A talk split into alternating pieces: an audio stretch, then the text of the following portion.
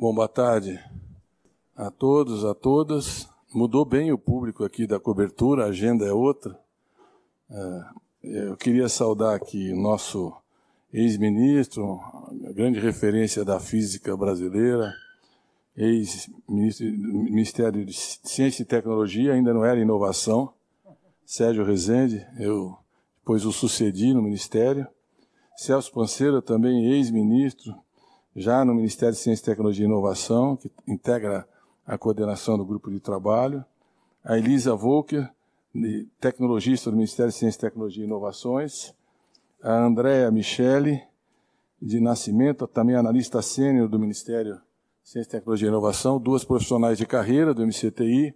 Saudar nosso deputado Brito, que aqui representa a comissão de parlamentares que acompanha o trabalho da, da, da comissão, do grupo de trabalho da transição e o Alexandre Navarro, que foi secretário executivo do Ministério e também membro da coordenação do programa de governo, representando a Fundação Mangabeira. Então, obrigado à presença de todos. Nós vamos iniciar com a apresentação do ministro Sérgio Rezende, depois compartilhar com algumas outras intervenções complementares, tá bom? Obrigado. Vamos ao trabalho. Boa tarde a todas e a todos. É uma satisfação estar falando com vocês nesse momento de esperanças renovadas no Brasil. Não preciso falar para vocês sobre a importância da ciência e tecnologia para o desenvolvimento das nações, desenvolvimento em todos os sentidos, desenvolvimento econômico, social e assim por diante.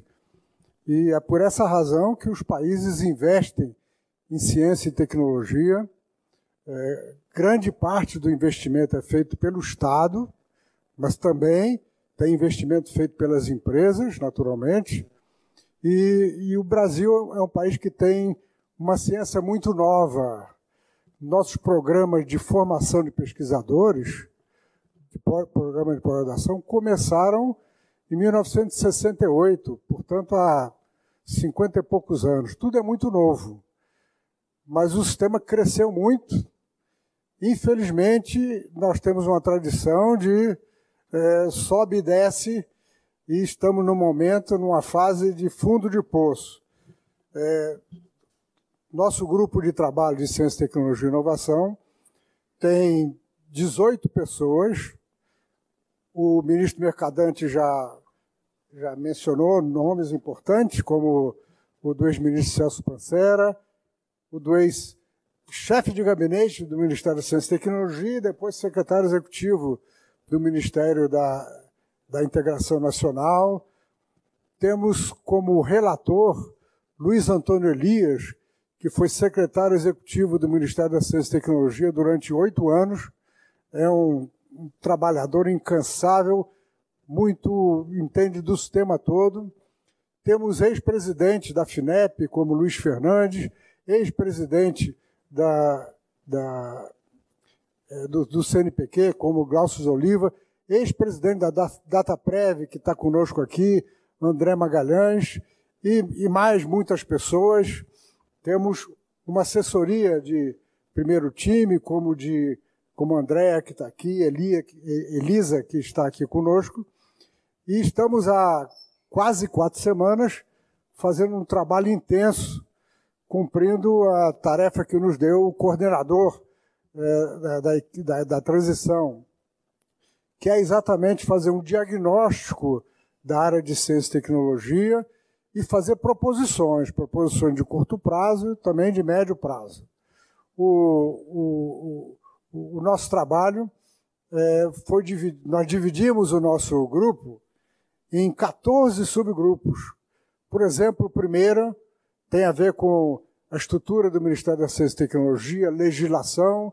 O segundo, o CNPq, que é um dos órgãos mais importantes do Ministério, naturalmente. Outro da FINEP e assim por diante. E fizemos, então, ao longo dessas quatro semanas, muitas reuniões conosco, eh, convidamos para participar dos subgrupos colaboradores externos, pessoas com grande experiência nas várias áreas, inclusive, naturalmente, na área de de inovação tecnológica, empresarial, e apresentamos na última sexta-feira um relatório preliminar com as questões mais urgentes e vamos apresentar até sábado, que é o nosso prazo aí, o segundo relatório mais substancial, com muitas recomendações. E no nosso, na nossa avaliação, o Sistema Nacional de Ciência, Tecnologia e Inovação passa pela maior crise dos últimos 24 anos agora, nesses, nesses últimos anos. E essa crise tem, tem vários indicadores claros. Por exemplo, a redução drástica dos recursos do Ministério da Ciência e Tecnologia, recursos discricionários, que caíram de 11,5 bilhões em 2010, último ano do governo presidente Lula, para 2,7 bilhões em 2021. O número que eu mencionei, de 11,5, é o valor deflacionado. Veja que é uma redução por um fator 5 aproximadamente.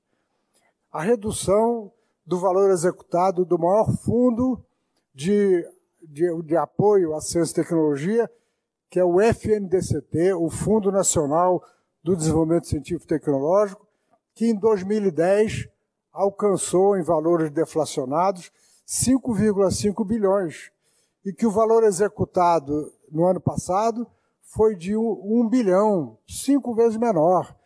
E olha que o sistema de ciência e tecnologia cresceu muito nesses últimos dez anos. O valor de 2020 nós não sabemos por conta de uma questão que eu vou mencionar um pouco adiante. O congelamento dos valores das bolsas de, de estudo, de pesquisa, de iniciação científica, do CNPq e da CAPES, os valores são sempre os mesmos, as duas agências é, estão integradas, então elas têm o mesmo valor de bolsa. Os valores não variam desde 2013. E a inflação desde 2013 foi de 40% a 50%. O, o orçamento da, é, da e do CNPq, comparado com 2013, foram reduzidos em 60%. O orçamento da Embrapa foi reduzido em 70% valor do ano passado para o valor de 2013. Isso é resultado de uma política de um governo que não acredita em ciência, negacionista completamente, como vocês bem sabem. É, e tivemos uma falta de articulação entre o Ministério da Ciência e Tecnologia, entre o Sistema de Ciência e Tecnologia e a comunidade científica. Nós temos vários conselhos que praticamente ficaram inoperante nesses últimos tempos. Essa, esse é um cenário bem breve da situação atual, como eu disse, uma situação é, muito difícil, trágica mesmo. E, como eu disse, nós então fazemos propostas de, de, de, de ações de curto e médio prazo. Eu vou apenas mencionar é, seis ou sete propostas.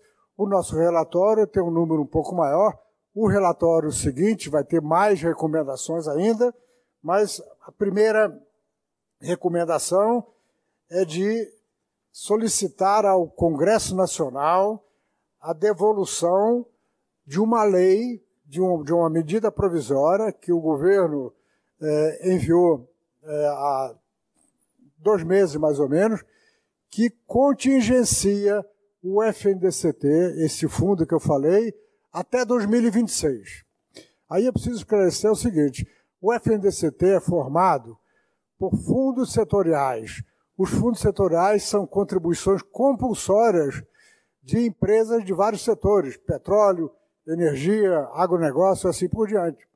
Eles foram criados a partir do segundo governo de Fernando Henrique Cardoso e foram ampliados gradualmente ao longo dos anos.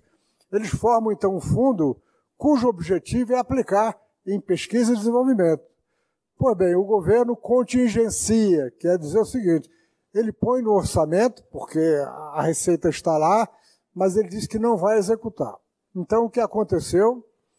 A comunidade científica fez uma articulação com o Congresso Nacional e o Congresso aprovou a Lei Complementar 177, final de 2020, que proibia o contingenciamento, ou seja, o recurso arrecadado para ser usado em ciência e tecnologia, tem que ser aplicado nessas áreas. O, o governo vem driblando esta lei e, e, a, e o último drible é exatamente essa medida provisória que contingencia dos próximos quatro anos. Então, ela, ela é absolutamente inaceitável, até porque ela contraria uma lei de dois anos atrás. Segundo, articular com o Congresso Nacional a elevação dos orçamentos do CNPq e da CAP já em 2023, já para 2023, para possibilitar a correção das bolsas. Não só a correção, mas uma ampliação do número de bolsas que não, não ocorre já há muitos anos.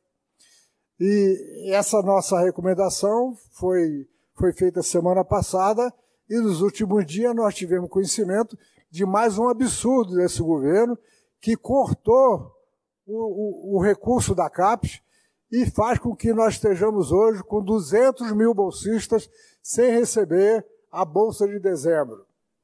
É, terceiro, é, solicitamos ao coordenador da transição, o vice-presidente Alckmin, que enviasse um ofício para o, o presidente do Senado e o presidente da CCCJ para interromper o processo de sabatina para os cargos de direção de uma nova agência é, criada por esse governo, a Agência Nacional de Segurança Nuclear, com, com, com, com atribuições é, incompatíveis com o que tem no momento em ciência e na área nuclear, que é uma área importante importante para a medicina, importante para a energia, assim por diante.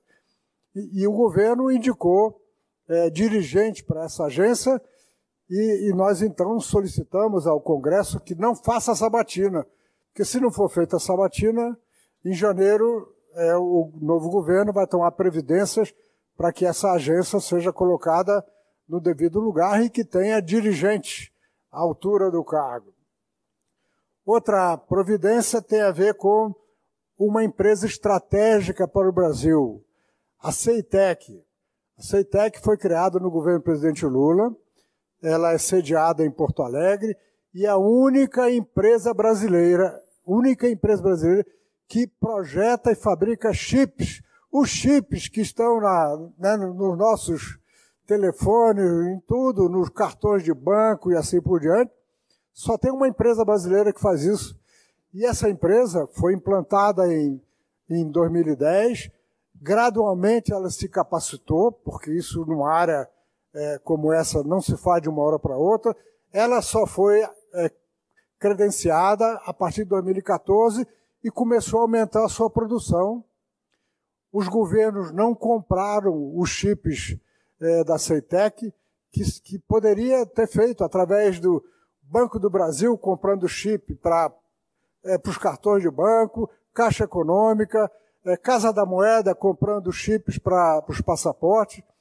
E aí a, a, a Ceitec fez um trabalho importante para vender para é, vários setores privados, já fabricou centenas de chips, mas ela ainda é deficitária. O déficit da Ceitec no ano passado foi de 20 milhões de reais. 20 milhões de reais é uma coisinha à toa. Pois bem, este governo resolveu acabar com a Ceitec. Então, ele, ele entrou na, na, na, lista da desestatização, acabou resolvendo liquidar a Ceitec. Ela, no momento, tem um liquidante, ela não está funcionando.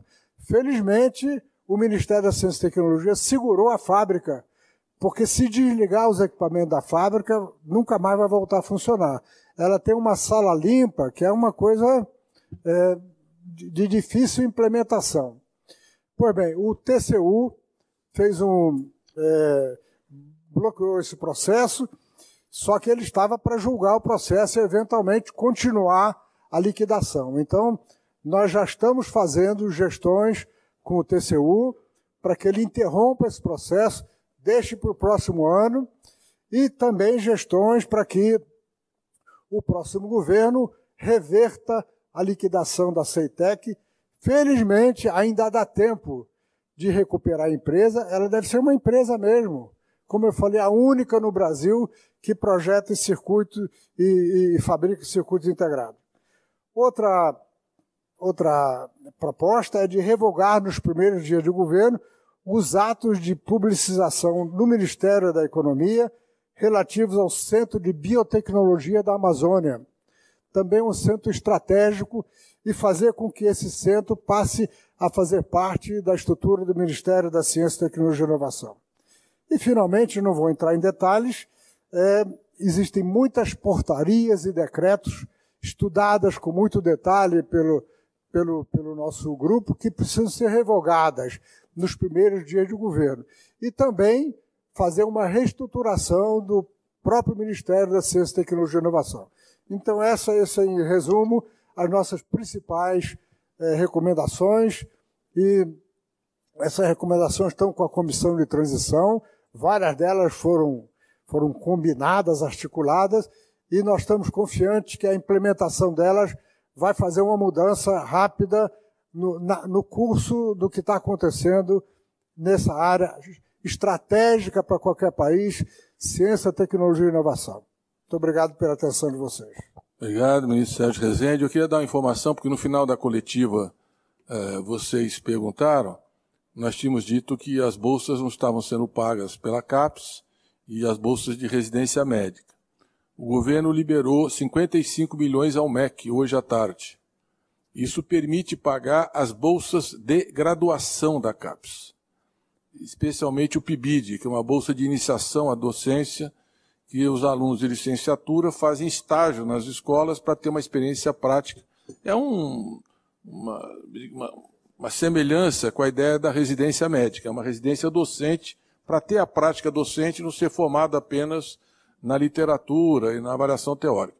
No entanto, uh, faltam ainda 155 milhões de reais só para a folha de dezembro de mestrado e doutorado e pós-doutorado. Esse valor não foi liberado. Espero que seja. Toda essa nossa eh, pressão é, tem ajudado. Por exemplo, a, as diárias da Polícia Federal liberaram dinheiro para passaporte nos dias que a gente menciona. Então, eles reconheceram, houve uma liberação para graduação, falta mestrado, doutorado e pós-doutorado. Agora, o, o, rombo do MEC, quer dizer, os recursos para poder fechar o ano, regularizar as atividades, universidades, institutos, bolsas de estudo, empenho para imprimir livros didáticos, que não foi contratado, as editoras não estão produzindo, ocorreu um risco de ter um ano letivo sem livro didático, é de 2 bilhões e 300 milhões de reais. Então, isso é uma parcela muito pequena, regulariza a bolsa docência, não resolve a pós-graduação e não resolve atividades essenciais do MEC, que estão com risco, inclusive o sistema de TI, que está com contratos vencidos, não renovados, e é essencial para o SISU, que é agora em janeiro, e para toda a relação entre o MEC e, e, e os estudantes e os professores. Então, agora com vocês, o ministro Celso Pancera vai complementar a intervenção consistente, como sempre, do nosso ministro Sérgio Rezende. Bom, é, só citando alguns momentos desses quatro anos do governo que se encerra agora em relação à ciência porque na nossa avaliação, é, a, a, a, criação, né, a estruturação de um ambiente de confusão e de negação da realidade levava o governo a, estrategicamente, a fazer ataques ao setor de ciência, tecnologia e inovação. Era necessário o desmonte desse setor para que essa ideia, essa estratégia de confusão que se instalou no país, né, é, é, se é, fosse colocado, então, um ataque direto ao setor de ciência, tecnologia e inovação. Vou citar alguns, algumas datas aqui, de alguns momentos que são marcantes e que é, em, a, a comunidade científica e a oposição no parlamento fizeram uma defesa intransigente e, e, impediram ataques maiores.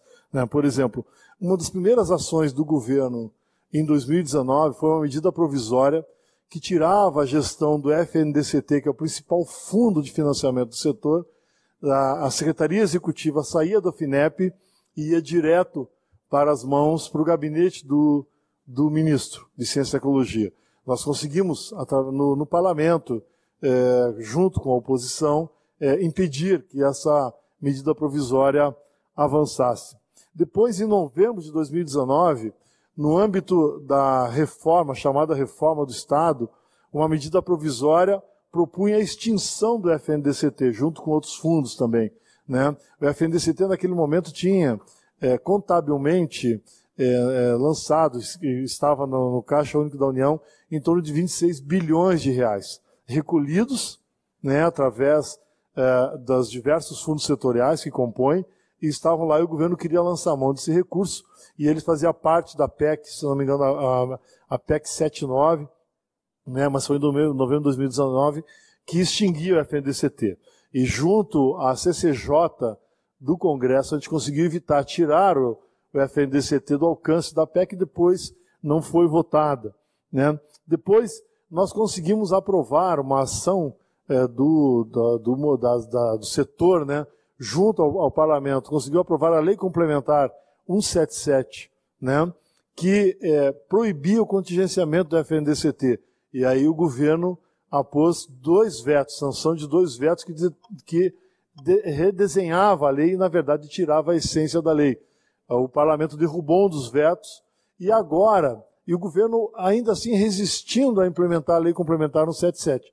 E agora, em outubro desse ano, né, a medida provisória 1136, que retoma o contingenciamento, né, num cronograma que vai de 2022 e só libera a totalidade dos recursos em 2026.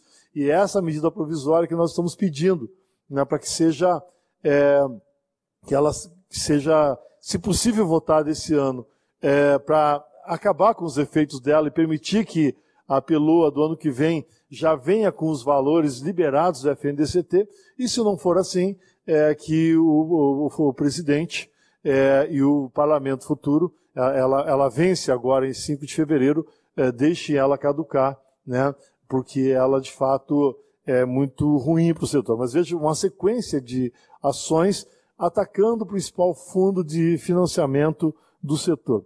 E em questão da a questão das bolsas, também o que está acontecendo agora já aconteceu praticamente todos os anos. Nós tivemos esse tipo de ataque às bolsistas, ao pagamento das bolsas, especialmente ao CNPq. Eu vou lembrar aqui um fato. Em setembro de 2019, é, a, o CNPq não tinha recursos mais para pagar as bolsas dos seus 82 mil bolsistas em outubro, novembro e dezembro. Foi uma ação no parlamento que forçou o governo a liberar 125 milhões de reais para o CNPq, que permitiu né, que fechasse aquele ano sem colapsar as bolsas. E agora estamos assistindo novamente esse, esse fato na CAPES. Né? Então, o que nós é, é, estamos fazendo esse alerta né, na sociedade brasileira é que atacar a ciência foi um projeto de governo. Né? Atacar a ciência foi um projeto de governo que precisava criar uma confusão no país, atacar a ciência onde você pode fazer de fato a comprovação científica daquilo que o governo atacava, para criar um ambiente é, que nós estamos assistindo hoje de negação da realidade e de construção de uma realidade paralela. Né? E é, são essas, esse trabalho que a nossa comissão, né, o GT, está levantando para indicar ao próximo ministro ou ministra é, os principais atos é, que nós julgamos necessários para o início da próxima gestão. Mais uma informação aqui que recebi da, do Danilo Molina aqui na, durante a, mi, a, minha fala, na nossa apresentação, agradecer ao ministro Celso Pancera. É, o MEC anunciou que já é, teve a autorização de liberação de mais 460 milhões de reais. Isso permitirá regularizar as bolsas de, de pós-graduação, segundo o MEC, segundo o ministro, na próxima terça-feira, dia 13. No entanto, faltam ainda 1.840, 1 bilhão 840 milhões para que todas as pendências, e são pendências importantes do MEC, possam ser equacionadas até o final do ano. Isso aqui são contratos de prestação de serviço de universidades, livro didático e todas as outras despesas correntes essenciais ao funcionamento do sistema educacional brasileiro. De qualquer forma, acho que avançamos na, na regularização das bolsas da CAPES, o que já é alguma coisa, porque eles estão há quase, estão de oito anos sem reajuste. Eu acho que foi quando eu saí do MEC, o último reajuste nas bolsas, foi em 2013. E você imagina o valor das bolsas e chegar na hora do pagamento, vivendo ali no limite das despesas e não ter. Tem gente rindo aqui que deve estar recebendo bolsa e está preocupado e ficou contente. Vai muito bom, não vou perguntar para não ficar chato. mas excelente que isso esteja acontecendo, mas estamos muito distante da regularização do, das despesas do MEC. Está aberto aí a, a, a, as perguntas que vocês tiverem interesse.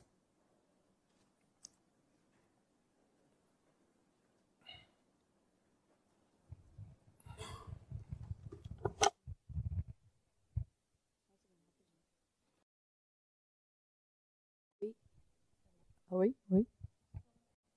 Oi, estão ouvindo? É, Mariana Holanda da Folha. Vocês falaram que vocês vão articular junto com o Congresso Nacional aumento no orçamento para possibilitar a correção das bolsas no, no, ano que vem já. Queria saber se vocês têm algum detalhe de, de valor de orçamento que dá para pedir e de quantos por cento daria para aumentar a bolsa. Vocês têm alguns números a respeito disso? Obrigada. Mariana, nós, sobre o orçamento do ano que vem, nós não podemos falar de nenhuma de nenhuma previsão específica antes da aprovação do orçamento. E não haverá recursos para regularizar o país, serviços públicos, retomar investimentos de obras paradas, regularizar atividades essenciais da vida da sociedade, se não for aprovada a PEC do Bolsa Família, a PEC da transição. É ela que autoriza o limite orçamentário. Então é ela que vai permitir a organização. Depende do volume de recursos que for autorizado para a gente poder distribuir. Mas nós estamos acompanhando todos os grupos de trabalho, junto com a Comissão de Orçamento, junto com as lideranças da, da transição que estão acompanhando o Senado e a Câmara. Nós tivemos um excelente resultado na votação do Senado, expressiva. Alguns senadores qualificados, mas que eram críticos, votaram favoravelmente. Acho que há uma ampla compreensão e esse trabalho nosso aqui está contribuindo para mostrar que há um apagão fiscal. Uh, o governo Bolsonaro quebrou o Estado brasileiro, nós precisamos reconstruir. E sem a PEC, sem a revisão do teto, nós não teremos condições. E, e, e é importante também na PEC entender o seguinte: tem um dispositivo que estabelece uma lei complementar no prazo máximo de dois anos para estabelecer um novo arcabouço fiscal.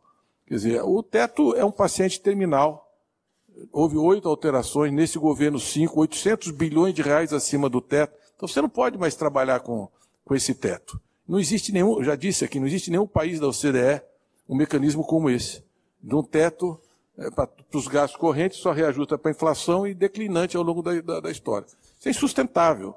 Então nós precisamos de um arcabouço fiscal que tenha credibilidade, que ajude na previsibilidade e um esforço para orientar as despesas públicas para que a relação entre a dívida e o PIB seja uma, uma, uma relação eh, de queda, né, de estabilização e queda progressiva. O problema é que no curto prazo nós precisamos sair desse atoleiro que o país se encontra. E nós precisamos do Estado para sair dessa situação.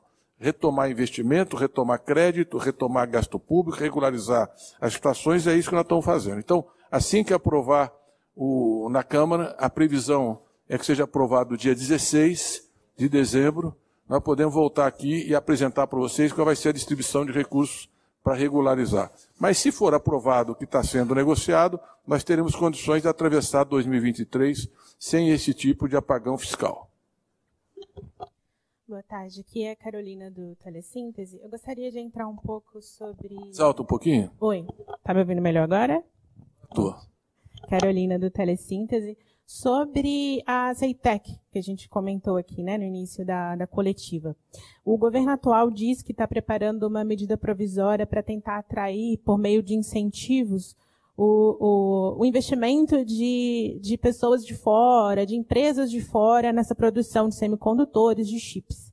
Né? Eu gostaria de saber se é, essa intenção foi compartilhada com, com o GT, qual é a visão do GT em relação a essa estratégia como que vocês enxergam o futuro da política nacional de semicondutores? Eu posso adiantar alguma coisa o seguinte. É, o futuro da economia, em geral, da sociedade futura, é cada vez mais TI. E a célula do sistema são os chips. Por exemplo, a indústria automotiva é cada vez mais TI embarcada. Por exemplo, na, no sistema de comunicação é cada vez mais computador, rede social, equipamentos modernos, multifuncionais. Então, há, um, há uma transição digital essencial à economia. Os países que dominarem essa tecnologia terão um melhor posicionamento no futuro. Nenhum país produziu chips sem participação do Estado. Não existe a fada mágica do mercado que vem lá, assume todos os ricos e produz. Isso é um investimento que o Estado tem que participar em parceria com o setor privado. Agora, depois de quatro anos e onze meses, três anos e onze meses, que o único esforço foi tentar fechar o CEITEC, vim dizer, apagar das luzes, nesse apagão fiscal que o país está vivendo, depois deles paralisar o esforço que estava em andamento, com o risco de comprometer todo o esforço. Porque o que é uma sala limpa? É uma, é uma sala que você não pode ter nenhum tipo de resíduo. Ela é limpa no sentido literal mesmo. Para você poder montar os chips, é, é uma operação muito sofisticada e ela, o CEITEC tem, tem, tem esse ambiente que é um ambiente de laboratório, de nenhum tipo de, de risco poluente na montagem. Você vai perder todo. Essa fábrica, inclusive, foi parte de uma negociação lá atrás de recurso de uma fábrica da Motorola que foi transferido para você o quê? Formar mão de obra, iniciar a aprendizagem. Vamos dar um exemplo semelhante. Pega a Embraer. O ITA foi formado lá no pós-guerra. Então você formou uma escola de engenharia para formar engenheiros e mais tarde você constituiu a Embraer para produzir aviões. Os primeiros aviões da Embraer, se você pegar o Bandeirantes e comparar com o Legas, ah, então por que nós vamos ter uma empresa de aviação se a gente só consegue produzir Bandeirantes? Porque tem um custo de aprendizagem. E assim como a aviação, só tem oito países no mundo que produzem aviões, o Brasil é um deles. Hoje nós, nós, nós chegamos a ser líder no mercado de desenvolvimento tecnológico de, de aviões regionais. O Brasil, inclusive, venceu a disputa com a Bombardier, que era o principal concorrente. Só tem oito países que produzem aviões. É extremamente sofisticada essa operação. O Brasil dominou por quê? Porque teve toda uma geração de engenheiros, teve pessoas que tiveram uma visão eh, de futuro em relação ao desenvolvimento do país, especialmente no pós-guerra, em vez de sair comprando sucata de guerra, se investiu na formação de engenheiros, de técnicos, e isso permitiu chegar a uma empresa que teve mais de 3 mil patentes. A Ceitec está para a história do Brasil como a aviação esteve nos anos 50, no pós-guerra. Quer dizer, o nosso futuro como economia, como sociedade, como sociedade de conhecimento, nós temos que entrar na área de TI. Mais software, mais game, mais hardware, mais tecnologia. Os chips é o coração, é a célula desse sistema. Então, quem dominar terá lugar no futuro. Quem não dominar, comprará tecnologia que cada vez é mais cara, mais valor agregado e chegará tardiamente na inovação. Então, é o custo de aprendizagem. Agora, é evidente que há interesse de parceria com o setor privado. O problema é que nenhum país que domina essa tecnologia vai transferir assim. Não funciona assim. Por isso que eles não conseguiram fazer nada, porque essa visão neoliberal, que só o mercado resolve, não resolve questões estratégicas para o desenvolvimento científico, tecnológico industrial de uma nação em desenvolvimento. Precisa de Estado, precisa de política industrial, precisa de política de ciência e tecnologia. Por isso que o CEITEC é uma experiência pioneira, indispensável à evolução tecnológica do Brasil. E a gente olhando para a Embraer, a gente entende o caminho que nós podemos percorrer. Os chips que nós estávamos fazendo eram chips de usos, eram chips simples, por exemplo, rastreabilidade do boi. Aquilo que põe na orelha do boi para você poder fazer depois o peso, a evolução do boi, etc., no computador. Eram, eram simples, mas já estava produzindo chips com valor comercial inicial. É evidente, hein?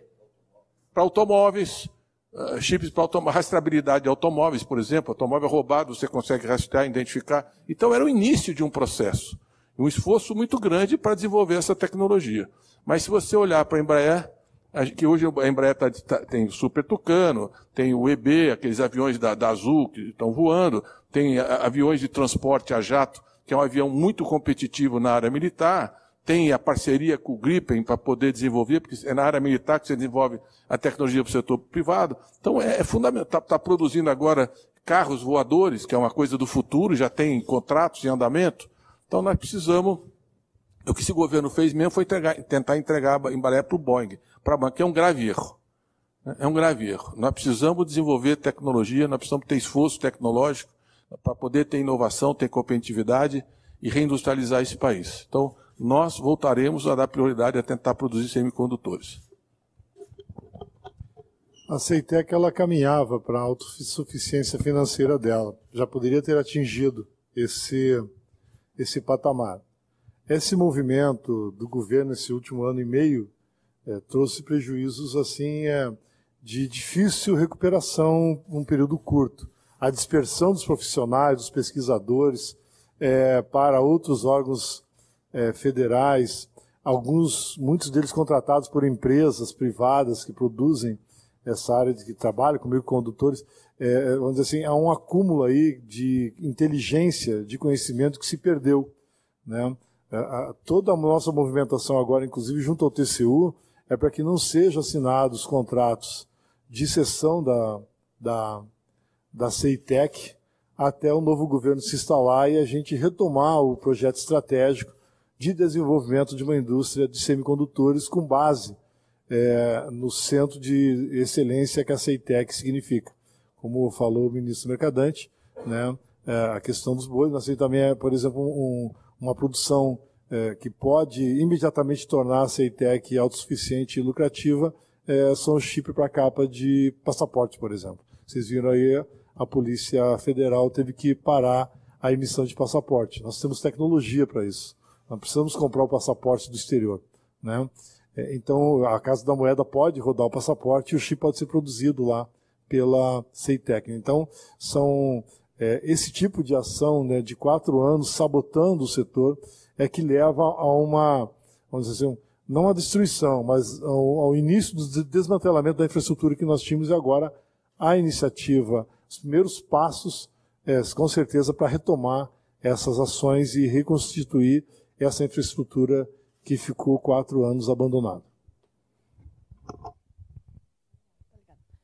Boa tarde, ministros. É, Jéssica Santana, do G1. Ainda no tema do CEITEC, a minha dúvida, até que o ministro Sérgio falou que é possível ainda recuperar o CEITEC, mas a gente sabe que é uma indústria é, que precisa de muito investimento. Então, de muito investimento. É um setor que precisa de muito investimento. Então, a ideia mesmo é fazer uma parceria com a empresa, é, com uma parceria, uma parceria público-privada, ou é, abrir capital da CEITEC, enfim, qual é, o, qual é o plano, o desenho que vocês estão recomendando para o governo eleito. E uma segunda pergunta, o atual governo tinha pensado também em incentivar que empresas é, de semicondutores estrangeiras viessem se instalar aqui no Brasil. Chegou até a fazer também uma medida provisória, como a colega comentou, que não foi publicada, mas é, isentando de impostos, enfim, algumas questões tributárias para poder incentivar que esses é, players internacionais venham para o Brasil. Se os senhores também acham que isso pode ser uma boa medida ou realmente o foco fica no CEITEC. Obrigada. Eu dizer uma coisa. É, uma das condições para você poder atrair investimento privado nesse setor é ter mão de obra qualificada. Você precisa ter especialistas que sejam capazes de produzir os chips. E você não forma especialistas sem você ter um trabalho prévio, que, por exemplo, o CEITEC é imprescindível para que você consiga contribuir para a atração. Evidente que nós temos todo o interesse em atrair essas empresas.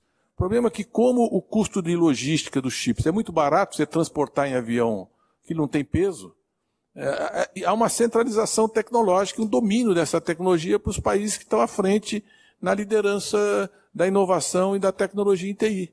Então é muito difícil você ter acesso a essa tecnologia se não houver um grande esforço nacional. Na, na pandemia, por exemplo, o que, que aconteceu no mundo? Começou a faltar chips, você não terminava, tinha carro no Brasil que estava demorando sete, oito meses para ser entregues. Por quê? Porque não tinha o sistema de TI embarcado, porque os chips não chegavam. Isso aconteceu em vários setores da economia internacional. Então, também para segurança estratégica, industrial, produtiva, tecnológica do Brasil, nós precisamos avançar. Você tem razão, tem um custo investir em produção de chips. Mas a ignorância nesse setor é muito mais cara. Essa é a opção que o Brasil tem que fazer. Se ele quer ter o domínio, que ele quer se preparar, se ele quer atrair investimentos, se ele quer entrar nesse, nessa elite dos países que produzem chips e que estão na vanguarda da tecnologia da informação, nós vamos ter que investir. É, boa tarde, Estevão, do Valor Econômico. Eu queria saber se vocês estão prevendo recursos do BNDES para essa questão da produção de chips, por favor. Olha, vamos aguardar o ministro que for indicado, vamos aguardar a diretoria do BNDES para a gente poder avançar. Agora, o BNDES ele precisa de missões socioeconômicas, estratégicas, ambientais, econômicas, sociais, tecnológicas, para impulsionar o desenvolvimento. Ele é um banco de desenvolvimento do país. Essa é a principal missão do banco. Então, nessas áreas de tecnologia sensível, nas áreas também de substituição de importações, exemplo, o complexo industrial da saúde, que a pandemia também mostrou toda a vulnerabilidade do Brasil, né? e eu volto a dizer o que eu disse, que acho que a maioria não estava aqui. Nós estamos num novo cenário geopolítico. Há uma guerra fria entre Estados Unidos e China. A China foi a grande plataforma industrial de produção de manufaturas com custo extremamente baixo e soube se apropriar de tecnologia, aprender a fazer e liderar áreas sensíveis. É uma economia que caminha para ser a principal economia do mundo e a economia que mais cresce ao longo dos últimos 30 anos. E uma economia que tem outro tipo de relação entre Estado e economia, entre Estado e mercado. Não só a China, mas também outros países da Ásia, Coreia, o Japão, etc.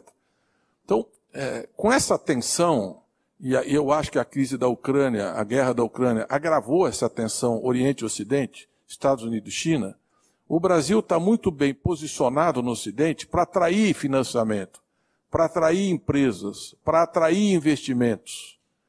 Porque é um parceiro seguro, um parceiro estável, um mercado relevante e que já tem uma base industrial diversificada e uma base científica que era muito melhor alguns anos atrás, mas que nós podemos recuperar. Nós éramos o décimo primeiro país em produção científica em revistas indexadas.